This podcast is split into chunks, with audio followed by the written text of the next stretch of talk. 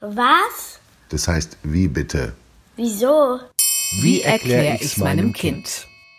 Warum wir schwitzen und das manchmal so unangenehm riecht. Von Lucia Schmidt. Wer kennt das nicht? Die Sonne scheint mit ihrer vollen Kraft vom Himmel herunter und man tobt wie wild auf dem Spielplatz, kickt auf dem Fußballfeld oder tritt in die Fahrradpedale und plötzlich tropft es von der Stirn und das T-Shirt wird ganz nass unter den Achseln. Man ist kräftig ins Schwitzen gekommen. Das geht jedem Menschen so, ob jung oder alt, ob Frau oder Mann. Schwitzen ist etwas ganz Natürliches. Unser Schweiß ist sozusagen die Klimaanlage für unseren Körper. Normalerweise haben wir Menschen eine Körpertemperatur von um die 37 Grad. Wenn wir Sport treiben, uns anstrengen oder eben in der Sonne baden, dann erhöht sich die Körpertemperatur. In einem bestimmten engen Rahmen ist das kein Problem, irgendwann dann aber schon, denn alle Vorgänge im Körper, wie das Verdauen, Atmen oder auch das Denken, funktionieren eben am besten bei diesen 37 Grad. Aus diesem Grund ist der Körper daran interessiert, möglichst nahe an dieser Temperatur zu bleiben und beginnt bei steigenden Gradzahlen mit verschiedenen Mechanismen, uns wieder runterzukühlen. Schwitzen ist einer dieser Mechanismen. Befiehlt das Gehirn den Schweißdrüsen Schweiß zu produzieren, dann läuft er uns über die Haut, verdunstet dort und kühlt uns so.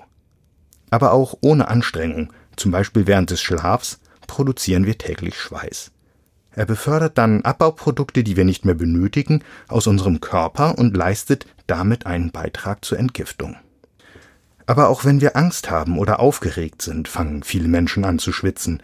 Man könnte glauben, das liegt daran, dass es auch ganz schön anstrengend sein kann, Angst zu haben. Aber genau genommen haben wir diesen Angstschweiß mal wieder unseren Urvorfahren zu verdanken. Wenn Sie fürchteten, dass gleich der wilde Bär oder ein gefährlicher Angreifer um die Ecke geschossen kommt, hat sich Ihr Körper schon mal auf Flucht und körperliche Anstrengung eingestellt und den Organismus vorsichtshalber abgekühlt, damit man dann auch volle Leistung bringen kann. Außerdem leitet der Körper in solchen Momenten das Blut vor allem in die Muskeln, damit man schnell ist, wenn es darauf ankommt. Die Haut wird damit weniger durchblutet und kälter. Aus diesem Grund ist Angstschweiß oft kalt. Schweiß besteht zu 99 Prozent aus Wasser.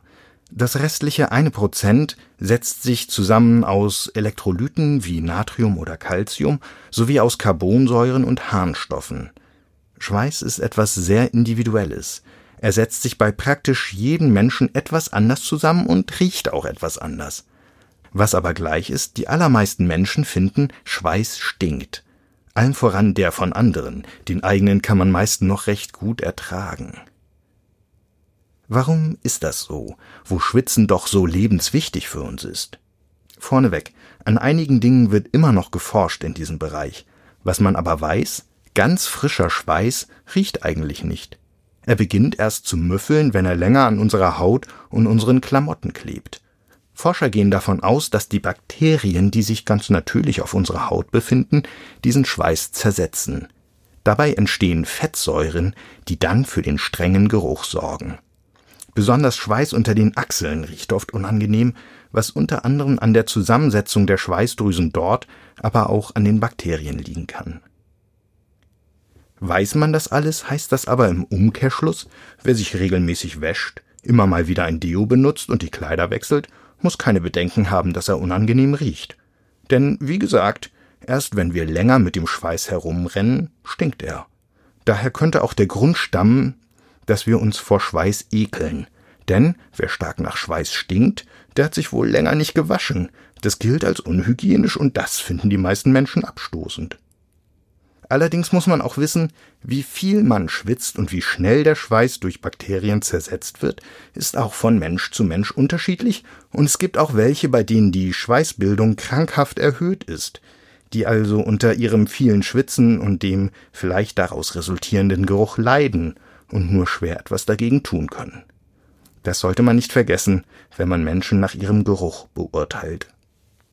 Babys und Kleinkinder riechen übrigens in der Regel nicht nach Schweiß. Sie haben keinen unangenehmen Körpergeruch. Das liegt wohl daran, dass die Schweißdrüsen erst mit der Pubertät und den damit verbundenen Veränderungen im Hormonsystem ihre volle Funktion aufnehmen. Ab diesem Alter kann es dann auch passieren, dass man mal streng riecht. Besonders fies dabei ist etwas, das Forscher herausgefunden haben. Die Hormone sind wohl auch dafür verantwortlich, dass bei Teenagern auch schon relativ frischer Schweiß riecht, obwohl sie sich jeden Tag waschen. Deshalb ist ein Deo in der Schul- oder Sporttasche auf jeden Fall ab diesem Alter erlaubt. Übrigens, Angstschweiß riecht, so sagen Wissenschaftler, anders als etwa der Sportschweiß. Auch das hat mit unseren Urvorfahren zu tun. Angstschweiß soll durch seinen Geruch Mitmenschen aufmerksamer machen und warnen, ganz nach dem Motto hier hat einer Angst, es könnte auch für dich gefährlich werden.